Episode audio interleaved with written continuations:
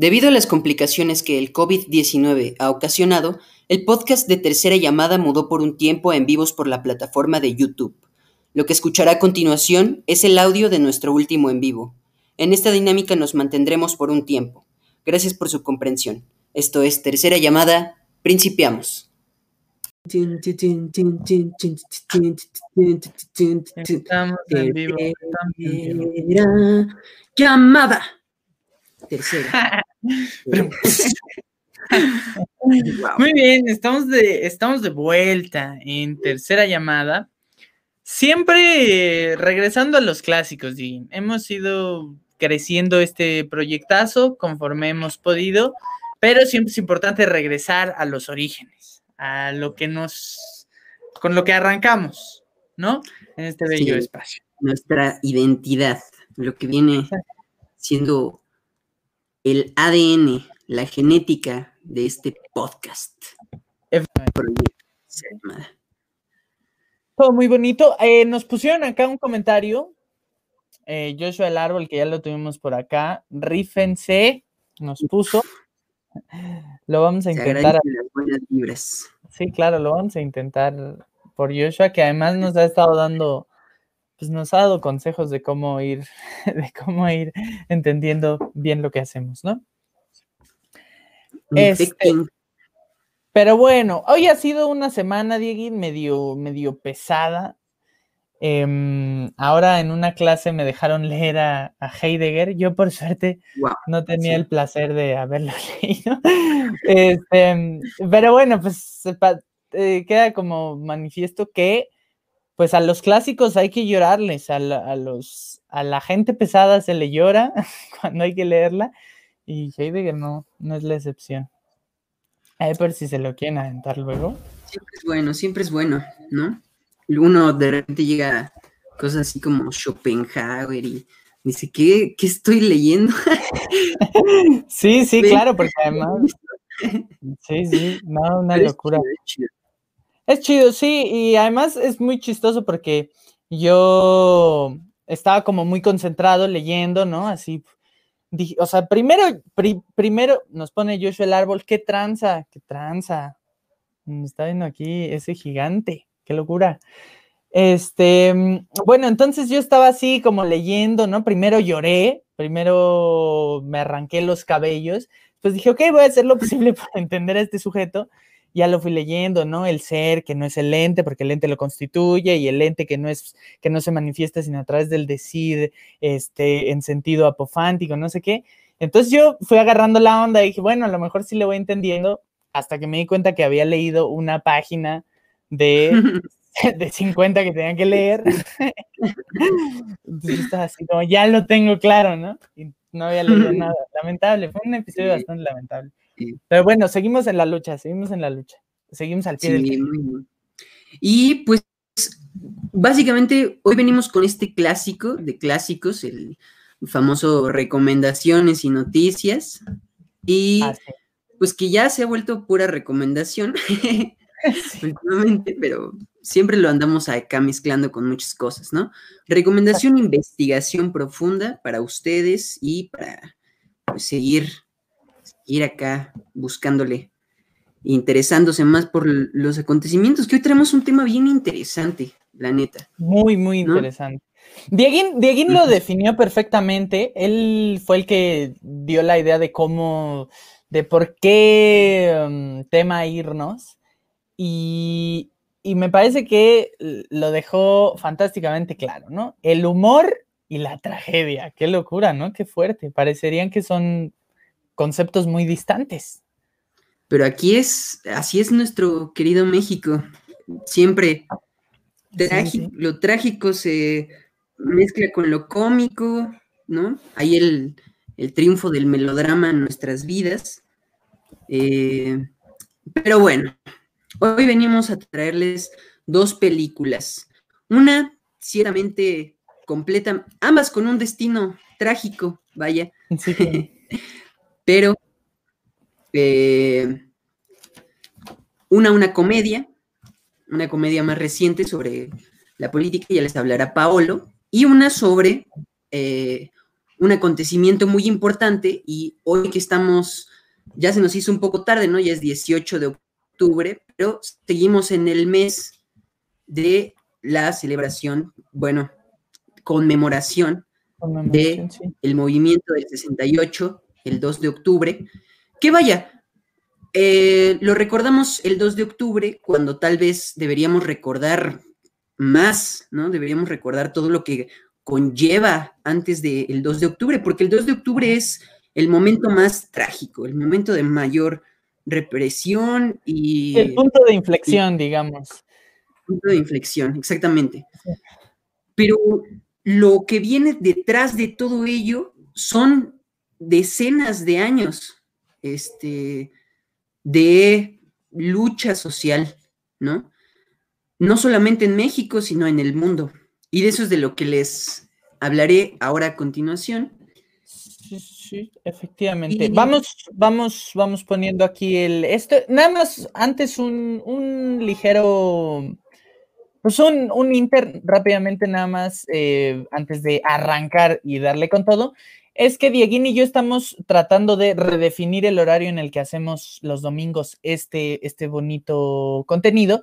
Entonces, eh, pues nos gustaría que quienes estén llegando, quienes vayan llegando, quienes estén aquí, pues van poniendo a qué hora les queda mejor. También estaremos poniendo en nuestras redes sociales, Twitter e Instagram y Facebook, este, encuestas para que nos digan a qué hora les queda mejor y nos readaptamos al horario en el que más gente pueda vernos. Entonces, pues nada más, nada más. Para su comunidad.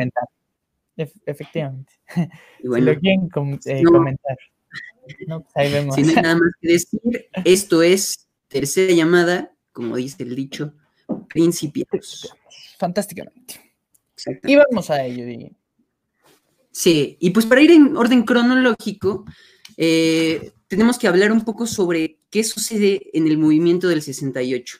Y yo pues les tengo que contar que cuando empecé a investigarlo, el, el movimiento del 68, yo había leído Las noches de Tlatelolco de Elena Poniatowska, un librazo que también está altamente recomendado. Eh, por ahí me contó un dato, ¿no? que tal vez hay un poco de plagio en, ese, en esa novela, pero aún así es un gran librazo.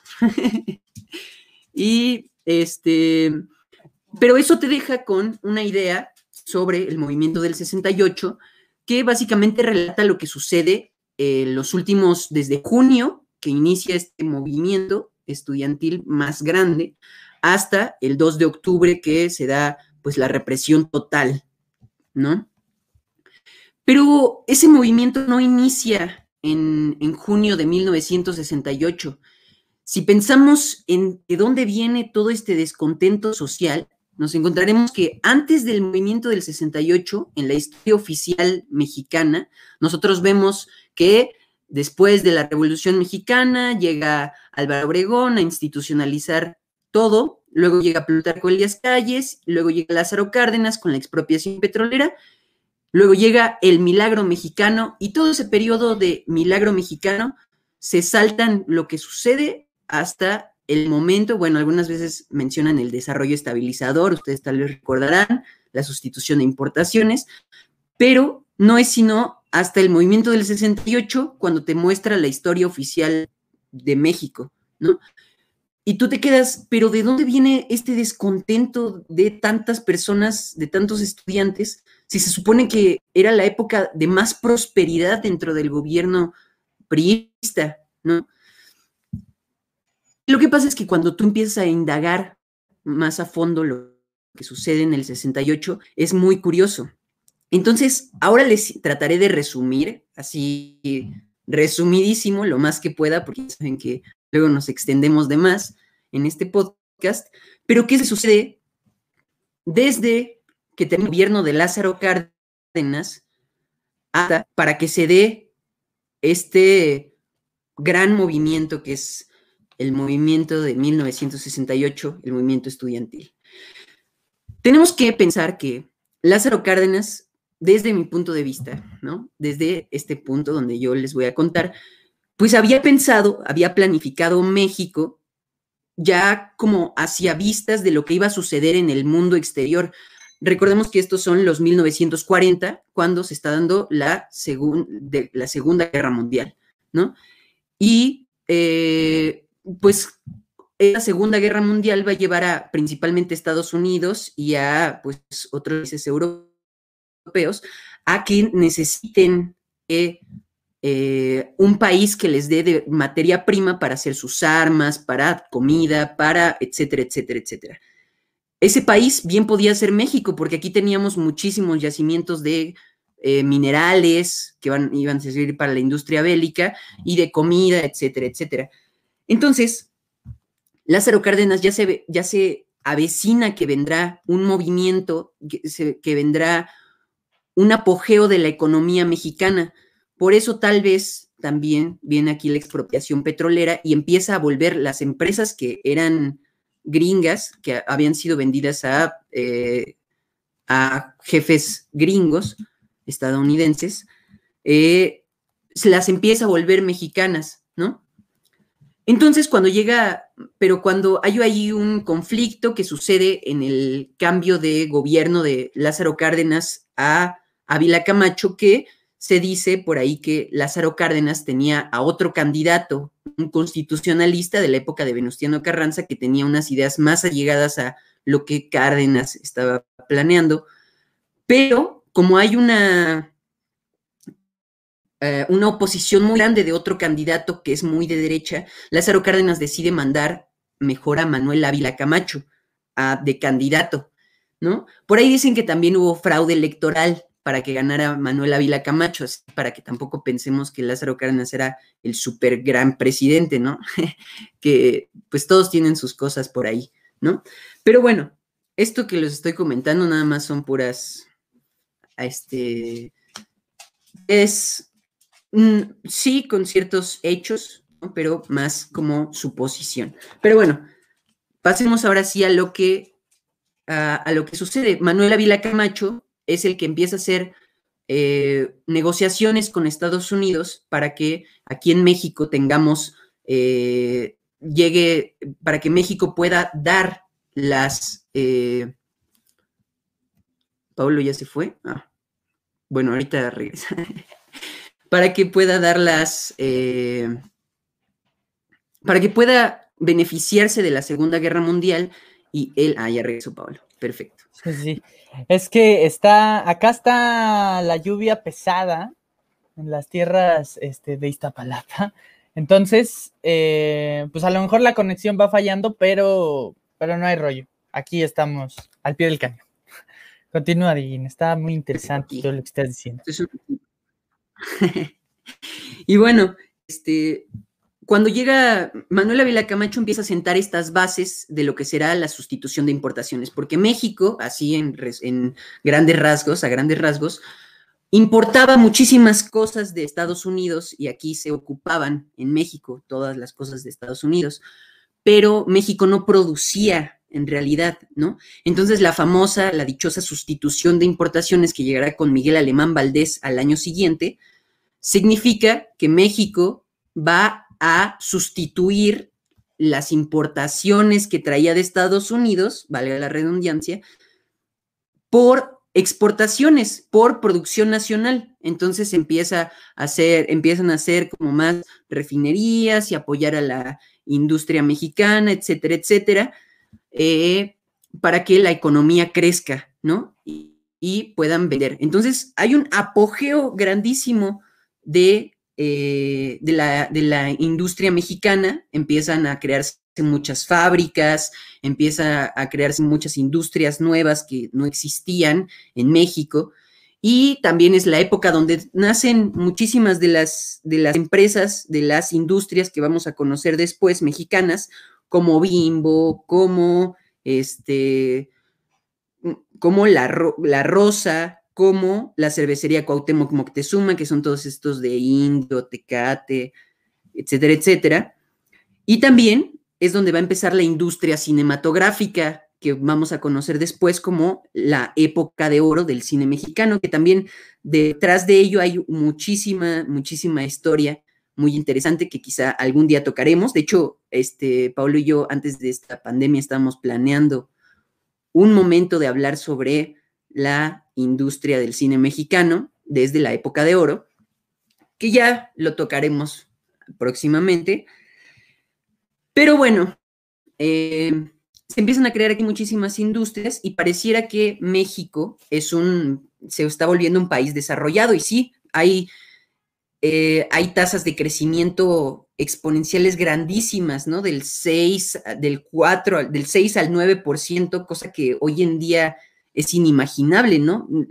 Los presidentes con Peña Nieto apenas se alcanzó el 1% de, de crecimiento, pero bueno, eh, Justo, pero esto no quita que México y más en el gobierno de Miguel Alemán Valdés y Manuel Vila Camacho hubiera cientos, millones, una gran cantidad de corrupción donde esta economía, este gran crecimiento económico sí beneficiaba a todo el pueblo mexicano, pero los que más salían beneficiados de todo, pues eran los gobernantes, los allegados al presidente, y entonces lo que es importante entender es que empieza un autoritarismo del gobierno, del Partido eh, Revolucionario Institucional, PRI, que básicamente un autoritarismo es un punto medio entre la democracia y un, y un totalitarismo.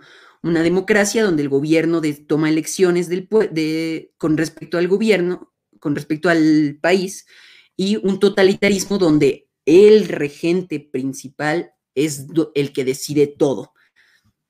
El autoritarismo está justo en medio, donde no es ni una democracia ni un totalitarismo, que pues hay una falsa idea de democracia, porque pues en realidad el, partido principal, que era el PRI, tomaba las decisiones sobre todo lo que sucedía en el país, ¿no? Y a base de la represión de movimientos y de la represión de huelgas y manifestaciones, es que se legitimizaba en el pueblo, ¿no? Justo después, en, en este, en este periodo, va, me parece que es durante el eh, creo que sí es durante el de Miguel Alemán Valdés, ya me corregirán si estoy mal, empieza el sindicalismo charro, que los sindicatos, recordemos que son estos, estos grupos de, eh, que representan a cierto sector ya sea de obreros o de agricultura o de los ferrocarrileros, etcétera, etcétera, hay un sindicato para cada uno para verificar que se respeten los derechos. Entonces el sindicalismo charro lo que representa es que eh, va a estar vendido de alguna manera el dirigente de ese sindicato al presidente, al partido en, en que está dirigiendo, ¿no? Entonces empieza este sindicalismo charro y pues cada vez se respetan menos los derechos de los trabajadores y se está volviendo esto una especie de dictadura, una especie de dictadura perfecta, ¿no? Curiosamente, que pues, porque, porque justo frente a los ojos del mundo no había tal dictadura en México porque había, había pluripartidismo, el PRI no era el único partido que podía competir y había democracia, había candidatos, pero pues bajo la mesa todo esto era un control total por parte de el, del PRI, ¿no? Entonces, ¿qué es lo que sucede? Que pues sí, se dan unas tasas de crecimiento durante el gobierno de Miguel Alemán Valdés, durante el gobierno de Adolfo Ruiz Cortines, durante el gobierno de Adolfo López Mateos, pero poco a poco van surgiendo manifestaciones de los sectores obreros y etcétera, etcétera, ¿no? Que van a ser reprimidas. Eh, unas de las primeras van a ser en las costas eh, de agricultores y van a ser reprimidas brutalmente, ¿no? Pero no es sino hasta 1958 que se da una huelga grande, ¿no? Una huelga que verdaderamente tiene repercusiones y va a estar, va, a ser una huelga que va a juntar a muchas personas, que esta es la huelga de los ferrocarrileros de 1958, con su líder, que va a ser Vallejo. Eh, este nombre va a ser muy importante porque tras la huelga del 68 y cuando se va a dar este cambio eh, del 58, perdón. Y cuando se va a dar este cambio de gobierno de, este, de Adolfo Ruiz Cortines a Adolfo López Mateos, no, quiero decir, sí, de Adolfo Ruiz Cortines, de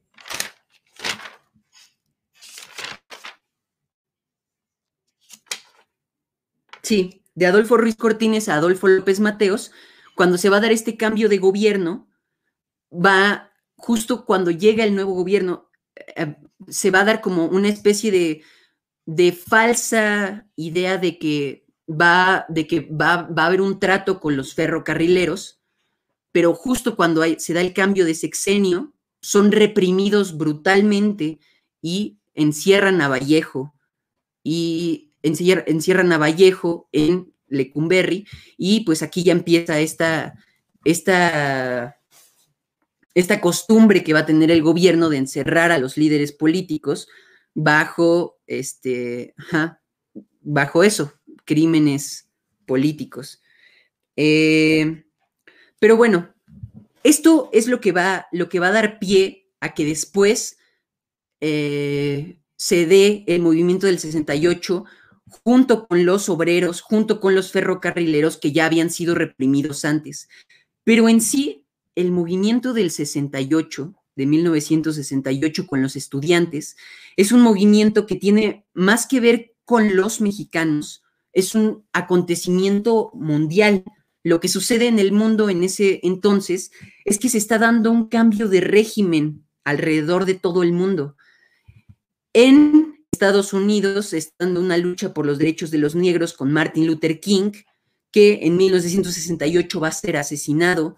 En Francia también eh, se puede ver incluso desde el cine, desde la nueva ola francesa, se está dando una necesidad de los jóvenes de cambiar el régimen anterior.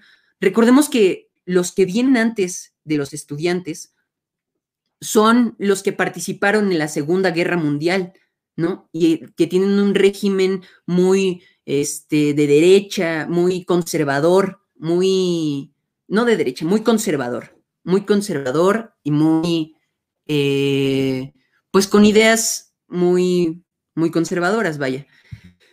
Pero entonces, lo que va a suceder es que, pues en todo el mundo, y de esto también tiene gran influencia lo que viene siendo el rock and roll, que el rock and roll surge como una contracultura hacia todo lo establecido, ¿no?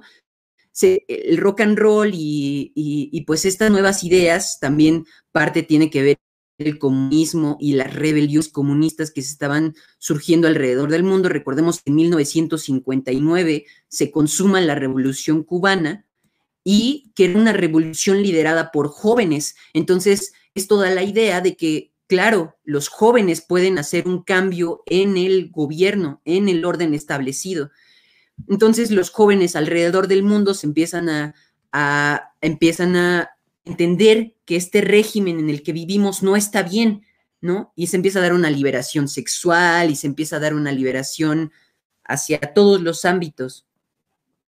Entonces, pues para no alargarme tanto, que tengo aquí muchísima información, que estaría muy padre que en algún momento podamos hacer un podcast dedicado enteramente a este movimiento que es grandísimo. Todo lo que sucede alrededor de el 1968 es, es grandísimo en todo el mundo. Pero vaya, en México, el, el movimiento como tal surge a partir del 26 de julio de 1968 lo que sucede es que estudiantes de la vocacional 5 estaban cerca de una escuela privada que se llamaba el Ocho Terena, el Instituto no sé qué Ocho Terena.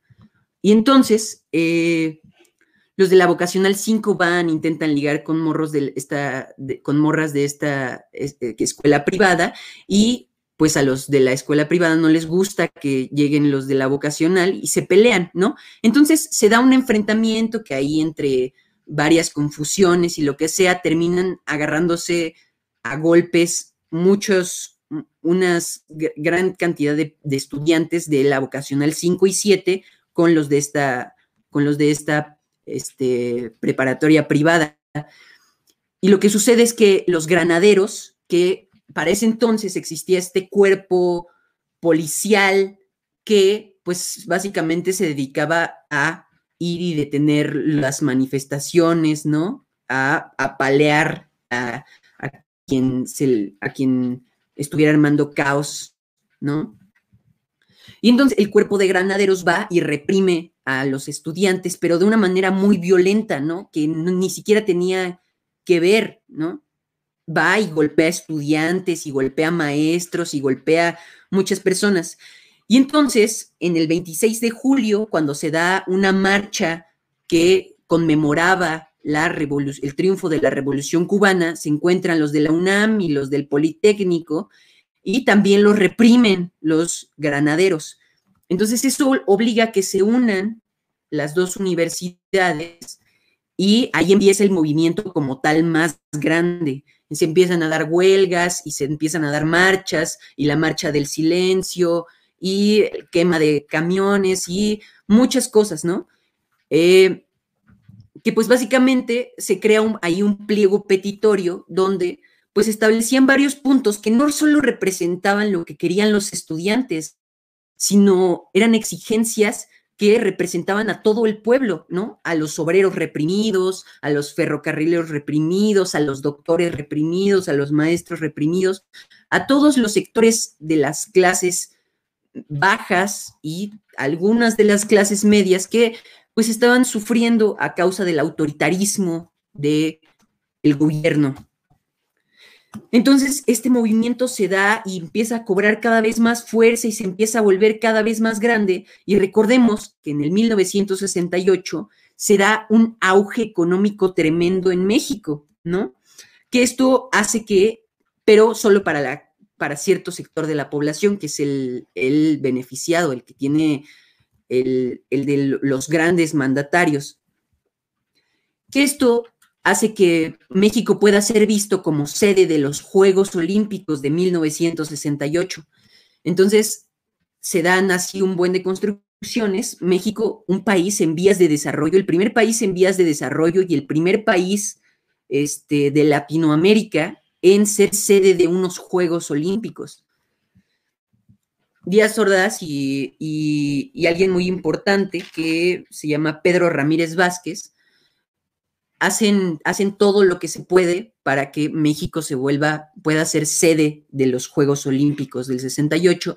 Entonces, Díaz Ordaz, eh, que era también un autoritario, ve el movimiento estudiantil y el movimiento de estudiantes, o sea, ve a los estudiantes en general como una amenaza a su gobierno, ¿no? Así como en Francia, en el mayo francés, De Gaulle Charles de Gaulle, que era el, el dirigente de Francia en ese entonces, pues también ve una amenaza en los jóvenes estudiantes, ¿no? Es, eh, tenemos que recordar que este movimiento es en todas partes, pero aquí en México, Díaz Ordaz lo ve, se ve muy amenazado por los estudiantes, entonces empieza a reprimirlos con una fuerza más allá de lo normal, ¿no? O sea, si de por sí lo reprimía a los estudiantes, simplemente por alguien, por ver a alguien que pareciera estudiante, ya tenían órdenes de golpearlo, ¿no? Era, era una cosa demasiado autoritaria.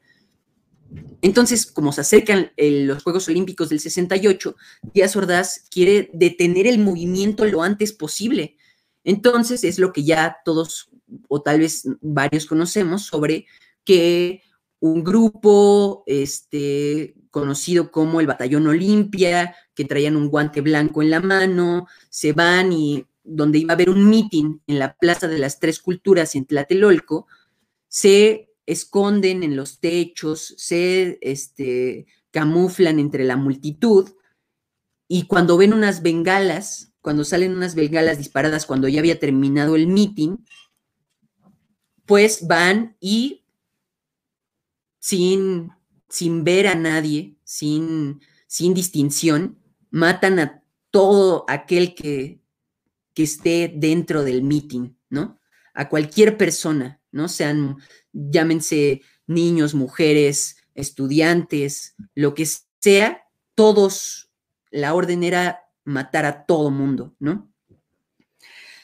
Y entonces, ahora sí es cuando llegamos a lo que, a lo que se refiere esta película, la película Rojo Amanecer, eh, pues es una película que retrata el, 2 de octubre, la matanza de Tlatelolco, no desde la, los objetivos políticos, no desde, no desde nada político, sino desde, desde lo que se sufrió lo que sufrieron las familias, lo que sufrió exactamente una familia del miedo, de la incertidumbre que provocó esta matanza, ¿no? Entonces es una película muy cruda que retrata de una manera muy, muy directa cómo se comportaba el gobierno en ese momento, cómo se comportaban los granaderos, el batallón Olimpia. Y este, pues básicamente la película se desarrolla en un departamento en el edificio Chihuahua que estaba frente a la Plaza de las Tres Culturas, un departamento de una familia de clase media, donde dos de sus hijos son universitarios y están inmersos en el movimiento. Tienen dos hijos pequeños, un, un abuelo que fue de la revolución, que peleó en la revolución, un papá que es este, funcionario del, gobierno del Distrito Federal, y una mamá que es ama de casa. Entonces se ve en ese núcleo familiar cuál era la postura de cada, de cada integrante de la familia y a su vez pues ves la postura de cada mexicano de alguna manera, cómo lo vivía una ama de casa, cómo lo vivía un señor conservador de la década del, siglo pasado, cómo lo vivía Ocurrió una tragedia, amigos míos. Se le fue. hemos tenido muchos problemas, este. Hemos tenido muchos problemas el día de hoy. Muchos problemas técnicos.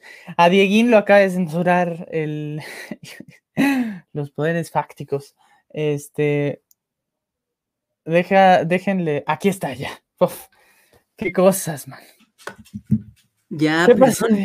Yo creo que el gobierno no nos está haciendo un complot aquí, ¿eh? porque... Sí, efectivamente. Y así de repente estaba hablando y ¡boom! La luz se fue. Sí, y yo pensé que, yo pensé que estábamos aquí. No lo creo. no, y incluso pues yo también estoy como entrando y regresando y tal.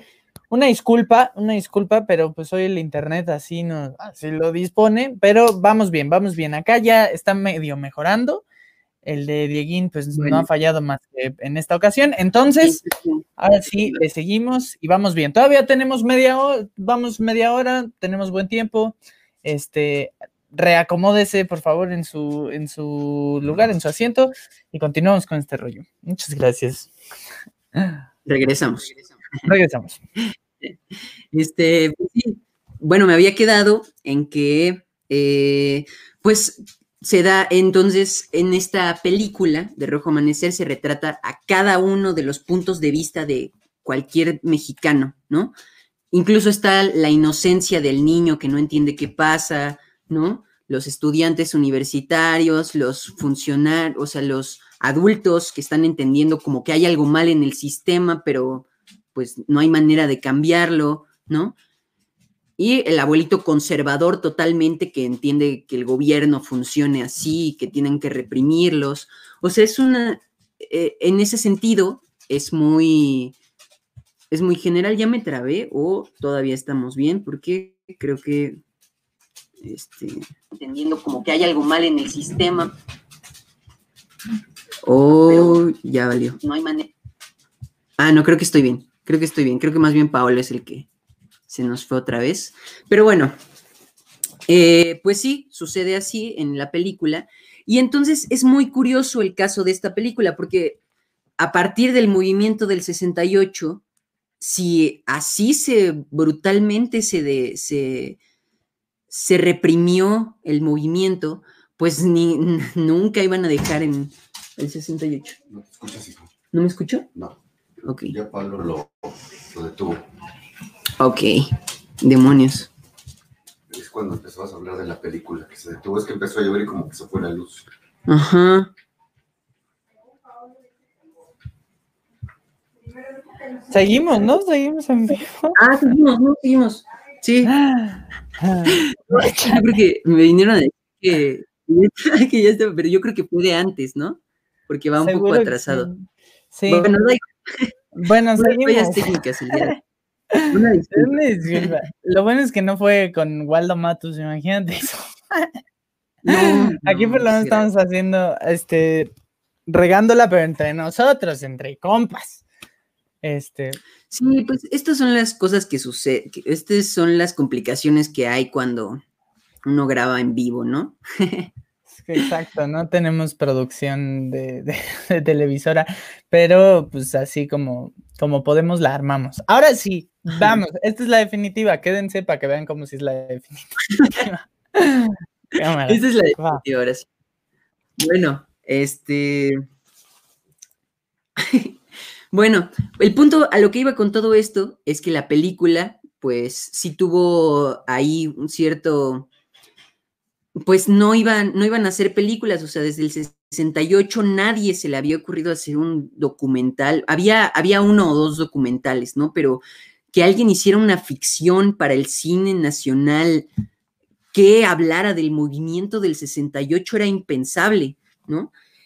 Y no es hasta mil no- 1989, cuando, eh, 1988, cuando se lanza una propuesta del Banco de Guiones Cinematográficos, del Banco de Guiones Cinematográficos en, eh, en la Cineteca, en lo, que, en lo que era la Cineteca Nacional, en lo que ya es la Cineteca Nacional actual, eh, donde Javier Robles, que es un guionista pues importante, que hizo algunas películas como Las Poquianchis, Bajo la Metralla y Motivos de Luz, lanza el guion de una película que iba a llamarse Bengalas en el Cielo, junto con Guadalupe Ortega. Y justo, pues, eh, trata sobre todo esto que, que va, pero justo como el tema estaba tan censurado, había tanta represión, porque todavía es 1988, o sea, todavía está este régimen priista muy marcado, este, pues nadie, nadie quiso dirigir la película, nadie quiso producir ni dirigir la película del guion de Javier Robles, eh, porque pues iba, ibas a hacer censura, ¿no? Cuenta ahí mismo Javier Robles en una entrevista que, que le dijeron, con el 2 de octubre no te metas, ¿no? Porque pues así de fuerte era, era eso, ¿no? Pero entonces Javier Robles le enseña el guion a María Rojo, que era una actriz en, ese entonces, todavía es actriz, pero pues también ya fue senadora y no sé qué cosas, me parece, por ahí. Pero bueno, Ma María Rojo eh, eh, lleva el guion con Héctor Bonilla, que también es un actor reconocido, tiene, tuvo ahí, este, actuaba principalmente en telenovelas y en teatro, pero era un actor reconocido. Y entonces, justo Héctor Bonilla estaba teniendo ahí como problemas con la telenovela en la que estaba actuando y quiere irse por algo más interesante. Entonces le dice a Javier Robles, no, pues yo la produzco, yo la produzco y la armamos aquí. Pero eh, la Secretaría de Cultura luego, luego les fue a decir que en él, que no podían producir una película así. Entonces lo que hace, eh, lo que hace Héctor Bonilla este, es empezar a producirla en clandestinidad, en completa clandestinidad con, con, el miedo de que los fueran a, reprimir, ¿no? O sea, cuentan, y justo por eso la película solamente se desarrolla en ese departamentito y en las escaleras, ¿no? Porque, porque no podían ir a, y hacerlo a grande escala, ¿no? Justo por, porque no tenían permiso de hacer la película.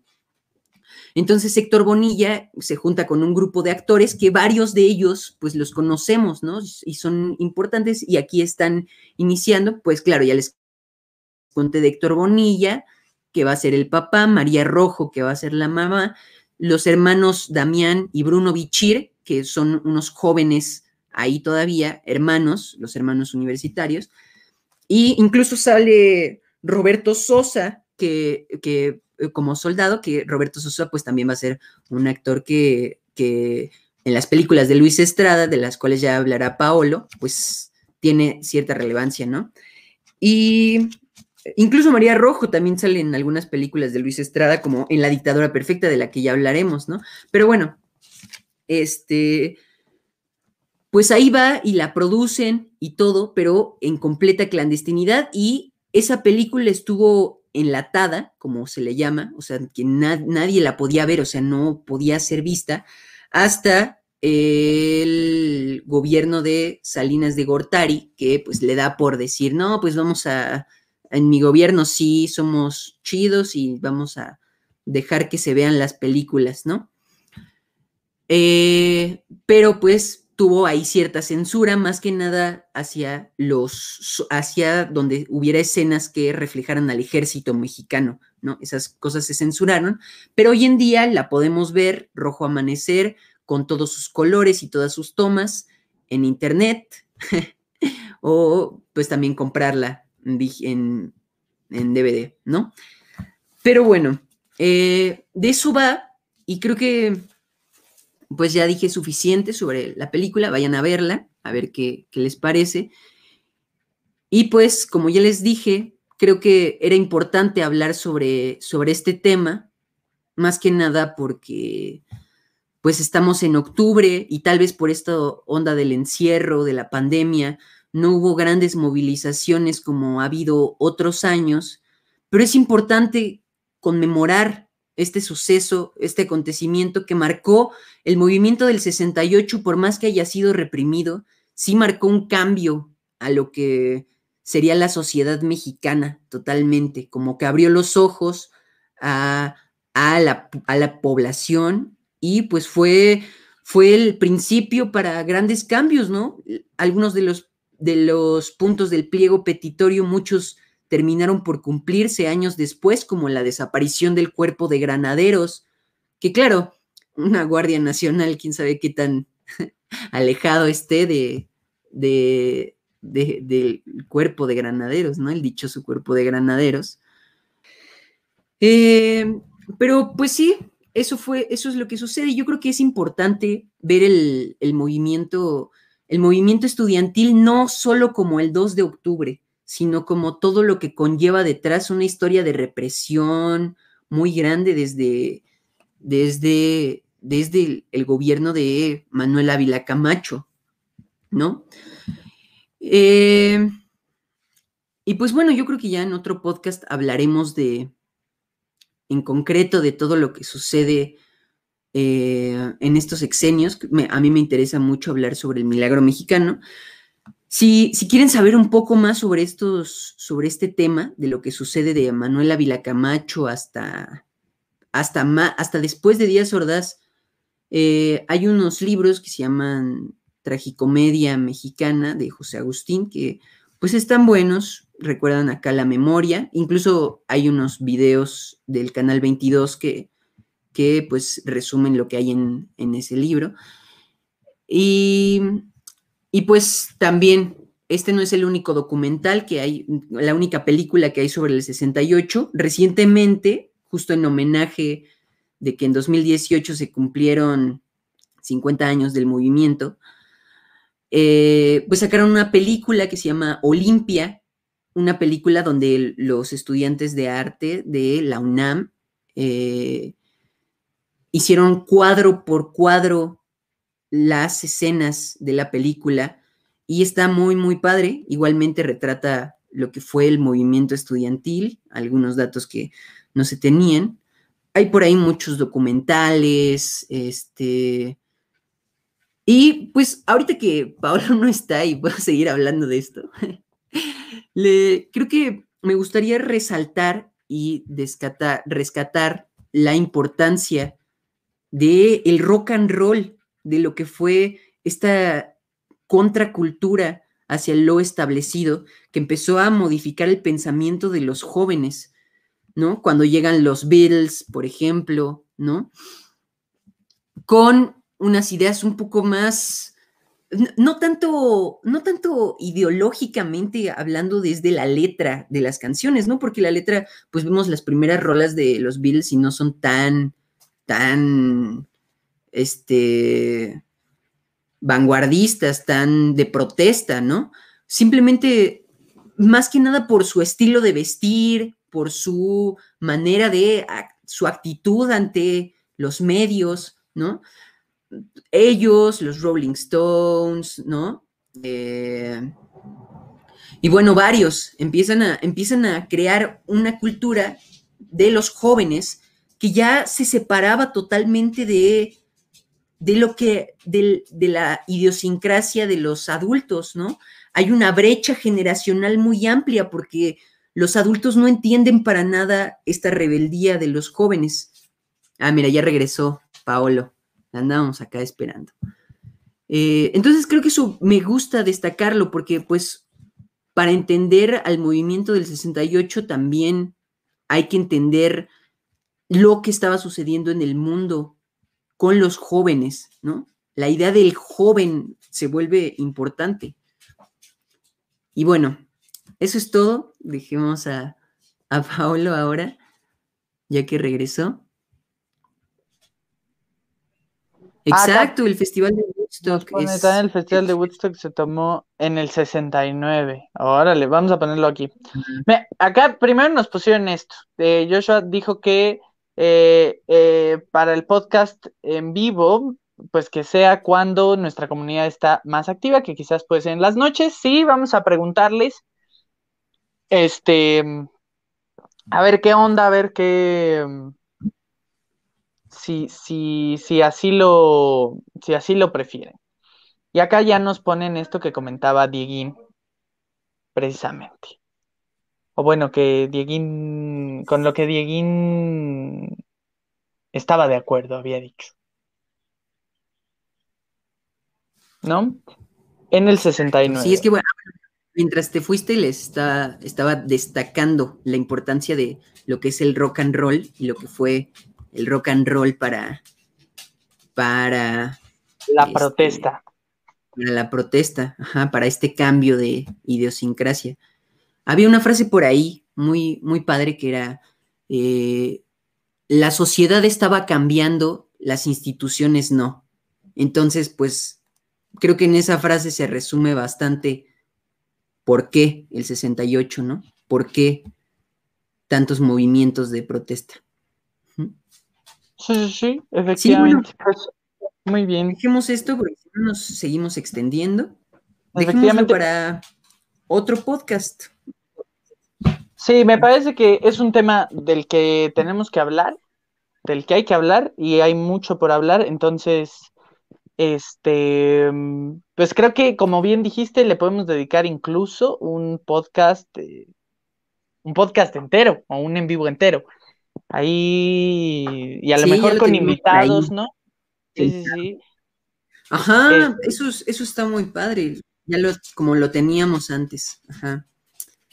Sí, efectivamente. pero pues, pues muy bien. Mientras tanto. Perverso. Este, vamos entonces. Acá ya, bueno, a ver. A hablar de la dictadura perfecta y el poder del lenguaje. Este, esta onda acá en de, de, a ver, es así, ¿no? ¿Cómo es este rollo? Ahora vamos a moverle desde acá. Chale, es que está complicado. Vientos. A ver, si ahí, si ahí no empieza a fallar. ¿Me escucho bien, Dieguín? ¿Todo bien? ¿Todo chévere? Te escuchas muy bien, te escuchas muy bien. Yo estaba muteado. Ah, perverso, perverso. Pues vamos a hablar rápidamente eh, de un tema que es eh, muy interesante. A ver si puedo mover esto así. ¿Está chévere también? Sí, perfecto. Este, vamos a hablar entonces de un tema que es muy interesante y que además tiene relación con esto, eh, pues relación directa con esto de lo que hablaba Diego. Em, vamos a hablar entonces de la dictadura perfecta, Ahora vamos a, vamos a hacer un último, un último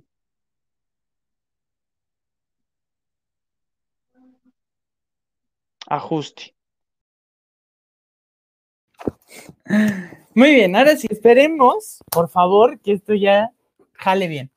Y me voy rápido porque, eh, pues ya, eh, insisto, vamos a, como bien dijo Dieguín, vamos a intentar editar esto, pero, este, mm, pero bueno, vámonos rápido porque ya eh, hemos, ya nos comimos 52 minutos de puras fallas técnicas.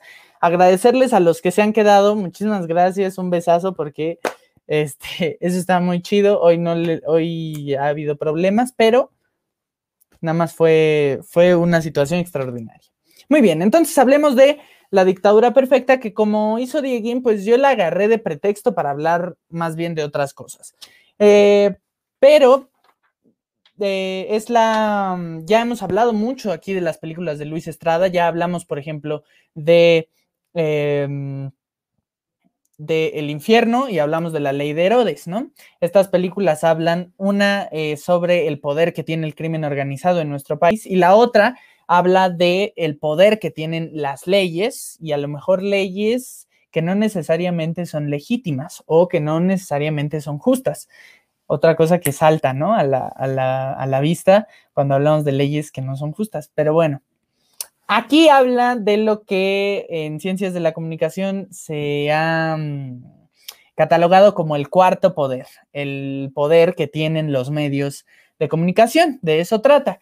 Y la dictadura perfecta, el nombre de la película está eh, basado en las declaraciones que hace uh, ya varios años dio el Premio Nobel de Literatura, em, escritor peruano eh, Vargas Llosa que eh, básicamente en un intercambio en Televisa, ¿no? Con Octavio Paz, Enrique Krause, otros intelectuales por ahí, hablaba de que eh, México no se separaba de la tradición dictatorial latinoamericana, ¿no? Al contrario, México tenía muchas de esas características, pero que podíamos englobar como en una dictadura perfecta o en una dicta blanda, como dirían en algún momento los españoles, pero este básicamente una dictadura que no parecía dictadura porque, porque parecía ser una sociedad democratizada, ¿no? Pero finalmente tenía el dominio hegemónico y la permanencia de un partido en este caso.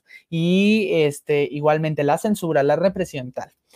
Eh, muchos, es una, es una referencia muy conocida esta de la dictadura perfecta, aunque ahora ya Vargas Llosa ha cambiado un poco eh, la concepción que se tenía de él acá en México, ¿no? Como que se metió a esta onda de rivalizar en, un, en una sociedad de, que apenas se está politizando, que em, está sumamente polarizada desde hace mucho tiempo, pero particularmente en este momento político, en esta coyuntura política, pues entonces ya como que ha rivalizado un poco con la sociedad mexicana, pero finalmente dejó esa frase, ¿no? Lapidaria, este, eh, muy referenciada, muy aplaudida también.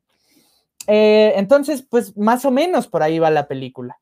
Em, en este sentido, Luis Estrada dice, es, es una clara, es un claro juicio de valor el que hace Luis Estrada en esta película. Es decir, seguimos en la dictadura perfecta, aunque el mismo Vargas Llosa diga que ya vivimos en una sociedad democrática, ¿no? Pues sí, lo decía hace unos años. Este, y entonces esta película es una farsa finalmente. Es, bueno, no, es una sátira, es una sátira política. Entonces tiene un alto grado de comicidad, pero un alto grado de, comicidad que no dista de la realidad del país, ¿no? La política también, si bien la hemos caracterizado como esto macabro, corrupción, violencia, como cosas de, que son profundamente venenosas para la vida social, del país y para las condiciones de vida que tienen los habitantes de México, eh, también la hemos caracterizado como lo chusco, ¿no? Las declaraciones que se venían dando desde Fox, por ejemplo, personajes sin chiste, eh, que, resaltaban más bien por las, las, las pifias que cometían en encuentros, ya sea en encuentros internacionales, en alguna conferencia que tenía que dar eh, la figura presidencial, ¿no? O algún diputado igualmente.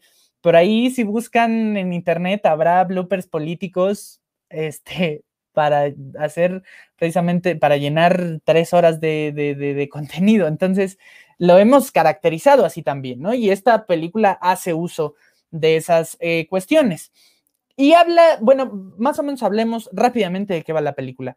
La película habla de el presidente comete un error, una pifia, se burlan de él, todas las redes sociales están ensimismadas en hacer mofa del presidente y entonces em, cuando la figura presidencial se ve en esta, en esta polémica, se revela a través de los medios un acto de corrupción de un gobernador, Carmelo Vargas, interpretado por Damián Alcázar.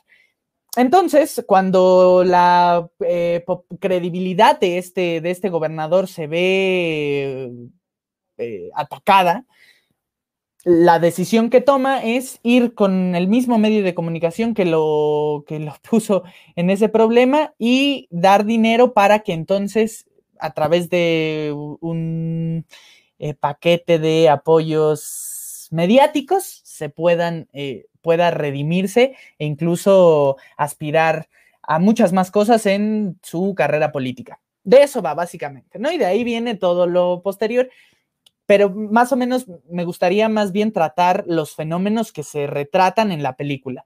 Por ejemplo, primero, el poder de los medios y la estrecha relación que tienen los medios con los intereses de la clase política, ¿no? Y eso es algo que hemos visto desde hace, desde hace muchísimo tiempo. En el 68 es un claro ejemplo.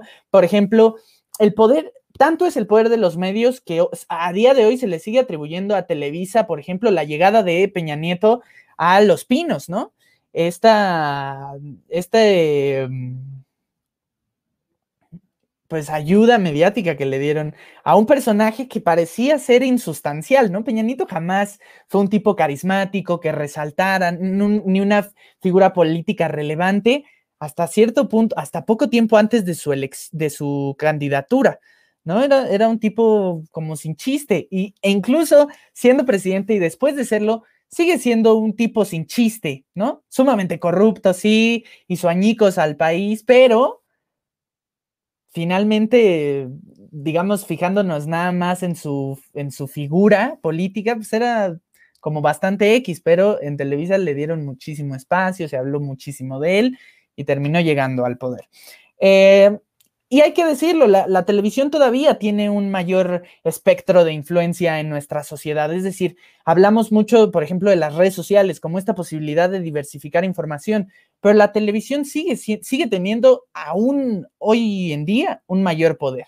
Y en las redes sociales, y entonces los, em, los medios hay, un, hay un concepto que no estoy recordando y que hablé de él en el podcast de las relaciones de las, de las redes sociales, pero es algo así como los megagrupos de comunicación, incluso a día de hoy se quieren trasladar a las redes sociales, ¿no? Es la misión que toca hoy, o que les, o que les preocupa, o, o que los ocupa más bien.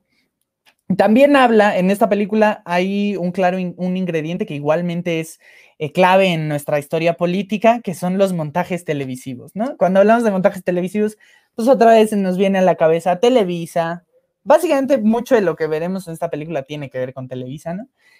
Pero eh, de Mola, Víctor Trujillo, Broso, ¿no? Es decir, estos personajes que de alguna manera han marcado la historia reciente de la vida política del país.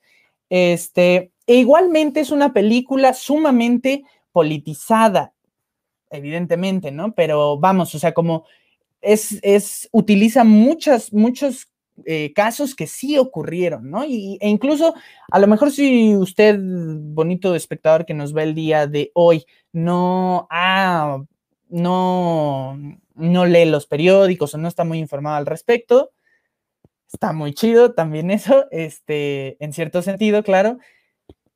Eh, pero podrá identificar muchas de las referencias a la vida real que hace la película, ¿no? Porque, bueno, ya hablaré un poco de esto al final. Pero, por ejemplo, podemos ver el famoso caso Polet, ¿no? Que igualmente es, un caso que incluso ya llegó en cierto punto a la farándula por el mismo, por el mismo, o sea, por el, mismo ejercicio mediático, ¿no? Los medios llevaron a el caso Polet a, a un terreno farandulero o a un plano farandulero. Este, a quien no lo recuerde, pues es esta niña que de un día a otro se esfuma, ¿no? Tenía una condición motriz, em, se hace una investigación exhaustiva al respecto, los medios le, dan eh, muchísimo espacio a hablar sobre el caso Polet y pues la resolución sigue siendo a día de hoy sospechosa, ¿no? Ocurre que la versión oficial es que la niña se deslizó de, la cama al borde, ahí, en, la base había como un pequeño espacio entre el límite de la base de la cama y la cama o, el colchón, entonces que ahí se deslizó y le cayeron las cobijas encima y por su condición motriz no pudo hacer nada y entonces falleció, ¿no? Pero resultó rarísimo porque pasaron meses incluso para que se, descubriera esto, ¿no? Muy extraño ese caso, pero, aquí es un ingrediente de los principales, ¿no? Es una de las principales referencias que podemos encontrar. Igualmente, esto que hablaba de lo chusco, las declaraciones, por ejemplo, de Fox, con esa empieza la película, con esta declaración que hizo hace algún, algún tiempo, bueno, hace varios años ya el presidente, en la que dijo, Acá en México, los negros, los mexicanos hacen trabajo que ni los negros allá en Estados Unidos quieren hacer, ¿no? Bueno, este, esos pequeños deslices, decía Fox que eran pequeños deslices, ¿no? Que todos tienen deslices y él también, por no hablar de imbecilidad, pero bueno.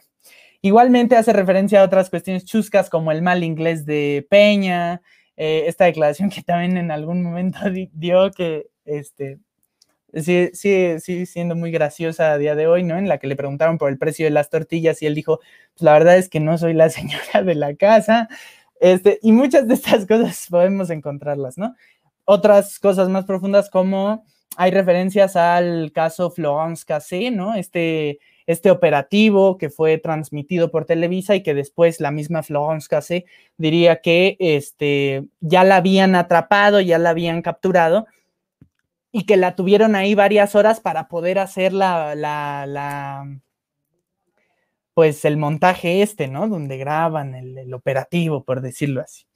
Este, igualmente, otra cosa que es importante hablar aquí y que retrata finalmente la película es eh, los homicidios contra políticos en, en México, que siguen siendo, a día de hoy todavía están muy presentes, ¿no? Pero agresiones contra figuras políticas son, es un poco el pan de cada día. Eh, recurro a esto de, a esta nota del, del 8 de enero de 2019, este, que vamos, digamos, en sociología es aceptable agarrar ya una nota que lleva más de un año, pero bueno, este, fue lo que encontré, ¿no? En la que se menciona que durante 2018 se registraron casi mil agresiones contra políticos en México, ¿no? Porque finalmente, pues esta es una, la política también es una lucha de intereses muy oscura, ¿no? Que todavía, que todavía da miedo. Este, y en, ese sentido las cosas, pues me parece no han cambiado demasiado. Eh, después, ya para terminar un poco con esta película, eh, hablar del personaje de Damián Alcázar, ¿no? El, el, gober Carmelo Vargas, me parece fantástico, me parece uno de los personajes mejor llevados, porque es, es el claro retrato de la, de la política y de cómo vemos al político en México, ¿no? un político descarado, cínico, tan cínico que da risa, ¿no? Que, comete pura, o sea, que, que mm, es, es, yo diría en cierto sentido, es, es, un personaje tonto, ¿no? Como muy, como muy bruto, este, muy caricaturizado, que es un elemento que veremos aquí en la película muchísimo. Es, este, hay una, hay una escena donde uno de sus rivales políticos este, queda ahí expuesto ligeramente, ¿no? Y él está viendo la tele y dice, no, es que estos políticos de cuarta, ¿no? Igual tiene como muchos, muchos momentos de humor. Em, y es un personajazo, ¿no? También me gusta mucho el de Joaquín Cosío, ¿no? Que son dos, dos, dos este, actores que prácticamente protagonizan las, las películas de Luis Estrada. Eh, Joaquín Cosío, pues digamos, representa esta oposición que igualmente está muy caricaturizada porque en, cierto sentido a veces, en cierto punto de la película, lo, dibujan como medio ingenuo, ¿no? Y no creo que la oposición en México o la oposición que existía en el momento de Peña Nieto sea tan ingenua. Me parece que sabe mejor que sabían, mejor que nadie las movidas que se hacen en la política, ¿no? muchas de esas cosas pues las hemos comprobado en estos tiempos recientes. Eh, pero sí, son dos personajes que me parece están muy bien llevados, eh, son muy son muy caricaturescos y en ese sentido creo yo, no es la mejor película de Luis Estrada. Me gusta mucho más El infierno, La ley de Herodes. Siento que son como eh, críticas mucho más profundas, pero esta resulta ser de alguna manera la más incómoda, ¿no? Porque es una denuncia directa al momento político que se vivía en ese momento. Es una película muy incómoda y además es... Hablábamos del, hace, hace una semana con Waldo Matos del cartón político, ¿no? Pues me parece que esto es una especie de cartón político, exagerada, eh, una película donde varios de sus personajes son muy histriónicos, ¿no? Llevada al, terreno, de, al terreno de la sátira, ¿no? Finalmente.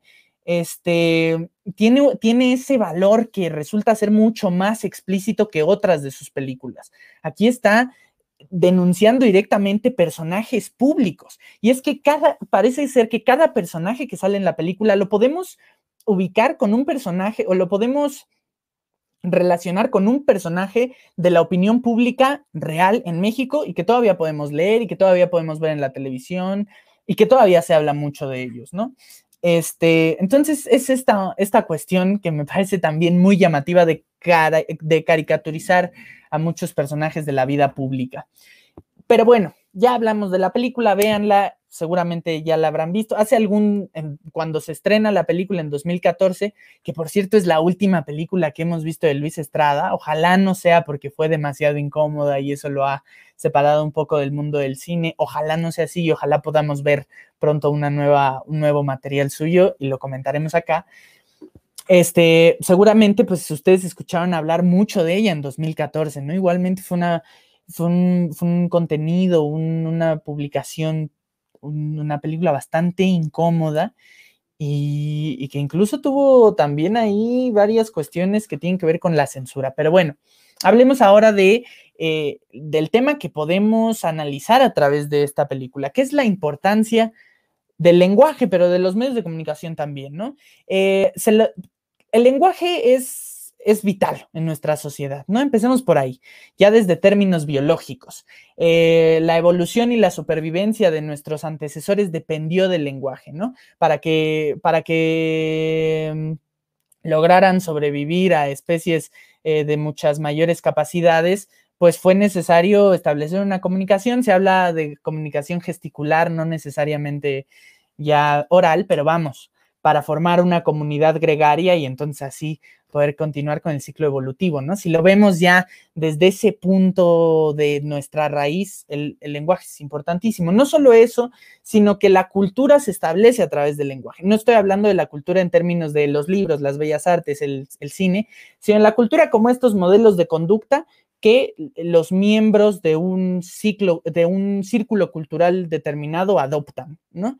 Es decir, mm, por ejemplo, eh, Ahora, esto, estornudar así, ¿no? Pues es una cuestión cultural eh, que se nos, que se de la que hemos ido adoptando estos días, ¿no? Porque digamos que se ha tenido que adaptar por una situación que vivimos, pero por ejemplo, cuando alguien estornuda, decir salud, es decir, ese tipo de cosas. Nuestros modelos de conducta con los que vivimos nos han sido heredados y eso finalmente es cultura, ¿no? Esta herencia histórica y social finalmente, ¿no? Y todas estas cosas las aprendemos a través de signos idiomáticos y conocemos el mundo a través del lenguaje. Y de ahí surge la comunicación. Y la comunicación, igualmente en términos simplistas, la podríamos ver como eh, este intercambio de información de un emisor a un receptor, ¿no? Pero me refiero más bien a las estructuras políticas de comunicación. Y entonces, en ese sentido, es importante entender que el lenguaje es poder. Este, hace unos, hace, bueno, yo tomo una clase en la universidad que se llama Lenguaje, Cultura y Poder, ¿no? Y por el nombre de la materia, pues podríamos entenderlos como elementos separados, pero no, eh, son intrínsecos a un mismo, eh, a un mismo entramado. Entonces, el lenguaje es poder. Y entonces es muy importante entendiendo esto, hacernos la pregunta, ¿quién tiene ese poder? ¿A quién le corresponde ejercer el poder del lenguaje? y de la comunicación, y sobre todo de la comunicación política. ¿No? En, términos igual simplistas, pues a todos, todos podemos hacer uso de ese poder. Ahorita lo estamos haciendo. Cuando platicamos con nuestra familia, estamos ejerciéndolo. Pero en términos políticos, ¿a quién, a quién le conviene o en quién le... A los políticos, ¿qué les, ¿en dónde les conviene depositar ese poder? ¿No? Pues en los aparatos ideológicos del Estado. Eh, y aquí me remito a eh, un ensayo de un filósofo marxista, Louis Althusser, creo que así se pronuncia, este, que es precisamente esto de ideología y aparatos ideológicos del Estado, ¿no? Y entonces habla de, estas, de estas cuestiones como la iglesia o la religión, la familia, el derecho o lo jurídico, la cultura, los sindicatos y los medios de comunicación. Todos estos tienen muchos, eh, varios, eh, bueno, sobre todo un común denominador, ¿no? Pero tienen varias relaciones entre sí. Pero uno de esos, ese común denominador también es el lenguaje, ¿no? Cómo, cómo se establece o cómo se nos han eh, impregnado, por ejemplo, los dogmas religiosos, ¿no? A través del lenguaje, la educación igualmente, cómo nos relacionamos con nuestra familia, cómo establecemos las leyes, cómo las dejamos eh, en, en, un documento, ¿no? Pues igualmente a través del lenguaje. La cultura, ahora sí, en esos términos nos referimos a las bellas artes, a las letras, todo este rollo, ¿no? Igualmente, pues la cultura en ese sentido es lenguaje en su máxima expresión, lenguaje corporal, lenguaje en muchos, en muchos términos, pero es lenguaje. Y los medios de comunicación es, digamos, el uso más, uno de los usos más, eh, más tenebrosos del, del lenguaje, ¿no? porque tienen una capacidad de influencia tremenda en nuestra sociedad. La han tenido, la han tenido, incluso en, términos que podríamos catalogar como religiosos, como dogmáticos, ¿no? Este, y las redes sociales no son la panacea, siguen siendo igualmente aparatos ideológicos del Estado, siguen siendo medios de comunicación de los cuales se apropia el Estado o el poder para influenciarnos, ¿no? Es, eh, podemos referirnos a este término tan conocido y tan eh, referenciado ahora que es la infodemia, ¿no? Las fake news, como una, como por ejemplo, se habla de que la directora eh, de Notimex, San Juana Martínez, tiene, usó bots, estos famosos bots, para acosar ex colaboradores suyos, tremendísimo. O igualmente se habla, ahorita estoy hablando de un caso del gobierno, ¿no? Pero también en otros términos, de la misma oposición, cómo, cómo existe esta, esta influencia a través de redes sociales, aprovechándose también de lo polarizado y de, y de lo y de lo y del poco análisis que todavía hay en redes sociales, nos falta todavía, ¿no? Entonces, no, tampoco las redes sociales son como, ah, ya, diversificamos la información, eh, hemos, derribamos a los medios, ¿no? No, cuidado, porque siguen siendo medios de comunicación y los mismos medios de comunicación de hace unos años ahora se trasladan a las redes sociales. Incluso los grupos políticos usan las redes sociales. Las redes sociales hoy son una cuestión importantísima en términos de coyuntura electoral, ¿no? Entonces, vamos, Tampoco, tampoco tenemos la salvación ahí, hay que construirla. Y después la historia oficial, que esto me parece tiene que ver mucho con, lo que ha dicho Dieguín, que es cómo la capacidad de manipular las, las, las, las, las, em, de manipular los, los, relatos o las crónicas de lo vivido en el país, ¿no? Tenemos, por ejemplo, el caso, por poner un ejemplo, el caso de Madero. ¿Qué se dijo cuando ocurrió el magnicidio a Madero?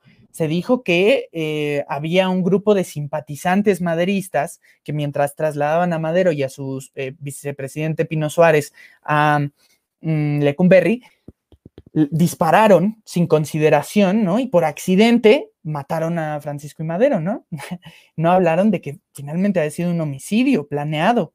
Este, por el, por el, por los, por los grupos que ansiaban el poder o por la clase política que quería, eh, el, quería tener el poder. Igual en el 68, y Televisa en ese sentido fue pilar para, para dar una narrativa distinta al 68, ¿no? Por ahí hay varios, varias transmisiones que han perdurado, que las pueden buscar en YouTube, donde, pues, periodistas, ¿no? Como de este, bueno, informadores de, la población hablaban como que el presidente Díaz Ordaz estaba muy relacionado con los jóvenes, o sea, él tenía una relación eh, muy cercana a los jóvenes, ¿no? Y que estos que habían, estos estaban atentando contra el Estado, contra el gobierno, ¿no? Y entonces ellos eran los malos, no el gobierno, no Díaz, ¿verdad?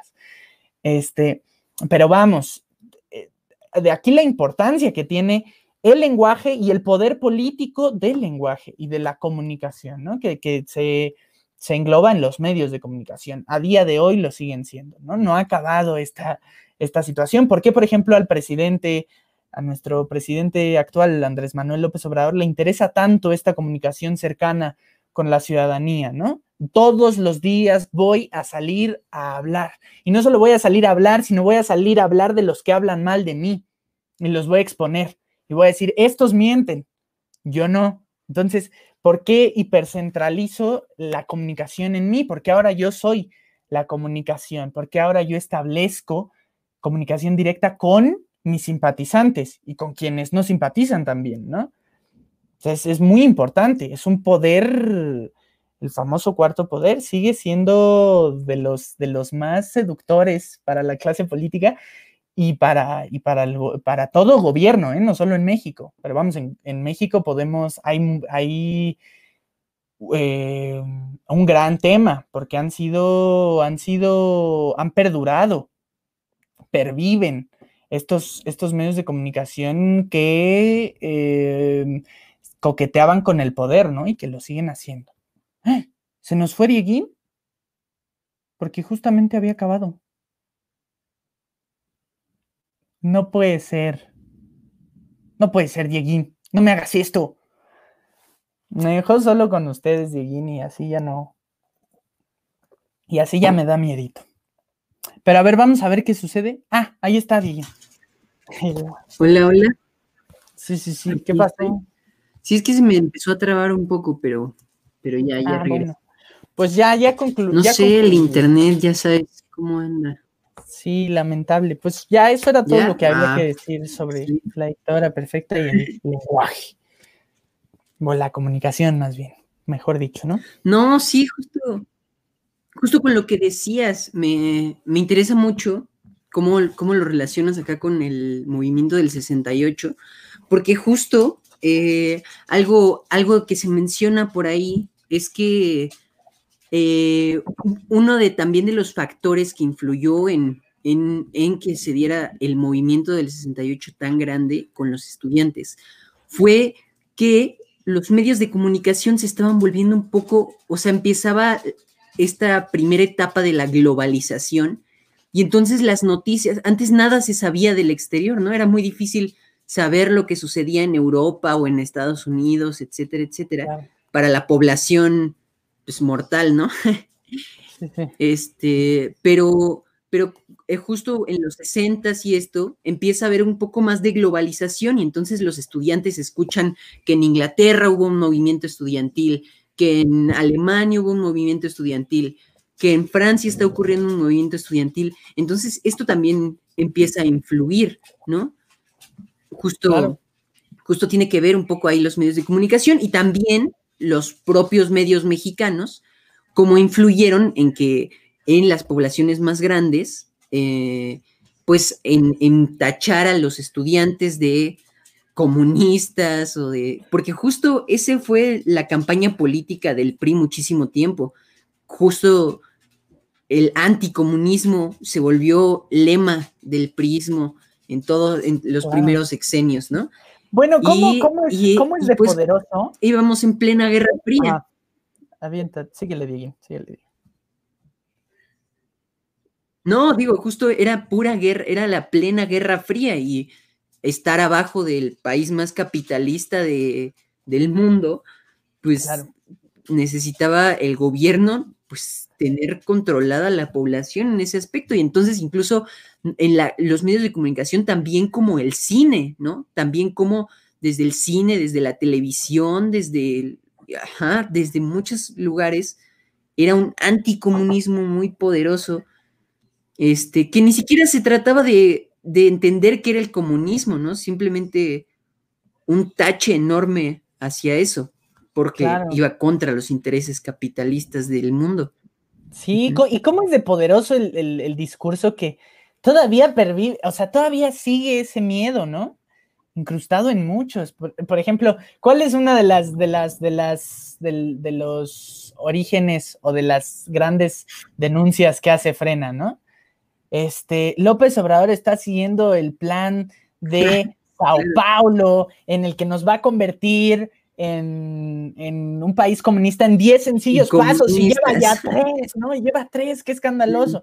Sigue siendo como un, un, un discurso, o sea, sigue manteniéndose como un miedo. Miedo cuando, cuando eso ya es, o sea, ya es irrelevante, ¿no? O sea, el, el comunismo ya, no, ya no sirve, ya no existe el comunismo, ganó el capitalismo.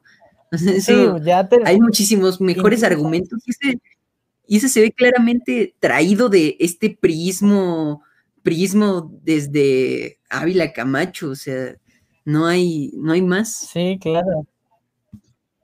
Claro, sí, nada, y además, qué bueno fuera que, que, este, que tuviéramos un presidente socialista y así tan, tan radical, ¿no?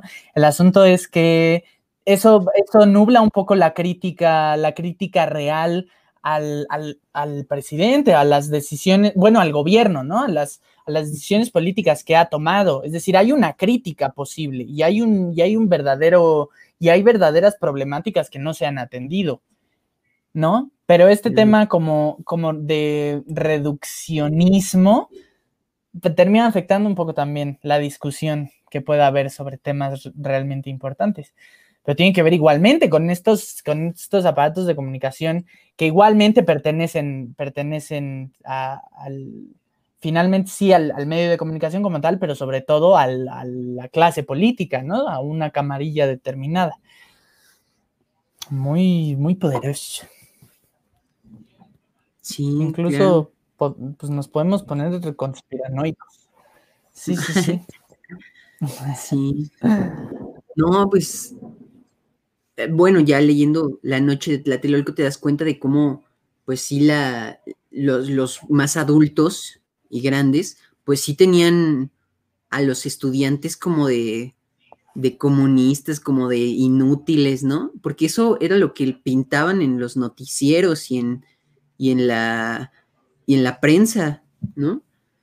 Pero, pues claro, ¿cuál es esta famosa frase que después de la matanza del 2 de octubre llega Jacobo Zabludowski y dice, ayer fue un día nublado, ¿no? O algo así. Y, y- y, pues ahí se ve que, Sí, que no te haga bobo Jacobo. claro. no he escuchado esa. Televisa Ah, no. te hipnotiza. La, la- la rola de Molotov. No, no, Sí. Sí, no, Pues bueno. no, no, no. Ujú. Esa no la, esa no la he escuchado. Pero Buena recomendación. Uy, chalas, creo que ya me fui otra vez. ahí, ahí estás, Divin. Ah, aquí Se sigo. me fue ¿Ya? el internet, se está yendo. Ah, bueno, no sé, ya, de, de ya no pronto sé- como que se me, ap- ya no sé- se me apagó. ya no sé si eres tú o soy yo, pero A, a lo mejor, a lo mejor ya llevamos 40 minutos aquí hablando y ya la gente no está viendo nada, ¿no? La pantalla en negro. Ah, No, pues cuatro, cuatro personas así. ¿no? bueno. Pero pues creo que Qué, qué bueno que están aquí. Creo que pues eh, con eso yo creo que es suficiente por el día de hoy también para ya no andar Sí, sin andar de excesivos. Vamos a hacer un. Ajá, vamos a hacer un trabajo de edición para que el día de mañana o en- dentro de dos días puedan ya ustedes compartir a lo mejor este episodio sin necesidad de que vean estas catástrofes técnicas que tuvimos el día de hoy, ¿no?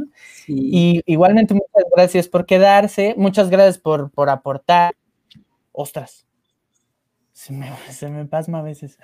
Aquí está, aquí Este, muchas gracias por aportar. Por ahí comentó. No, bueno. ¿Se- ¿Me estoy trabando? No, estás bien, estás bien. Dieguín. No, bueno, me Eh, estoy sí, trabando sí te vemos bien, sí él, te ¿qué vemos está- bien. A ver, vamos a, voy a entrar aquí a. Ostras.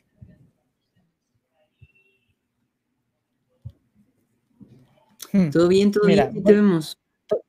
¿Sí? ¿Seguro? Me, me voy a conectar acá desde el celular porque, porque me está, como que se me está trabando a mí aquí, desde aquí. Entonces, ya sí, ya nada más para cerrar. Pero, ah, bueno, básicamente lo que les estaba diciendo es que muchísimas gracias por estar y que vamos a, eh, déjame, Ahí estamos, ¿no? Ya, Ey, efectivamente. Pues bueno, básicamente que muchísimas gracias por haber aportado, por haber estado aquí. Este, y eh, pues les mandamos un besazo a todos. Por ahí comentó Giselle Navarro, un besazo sobre todo a ella.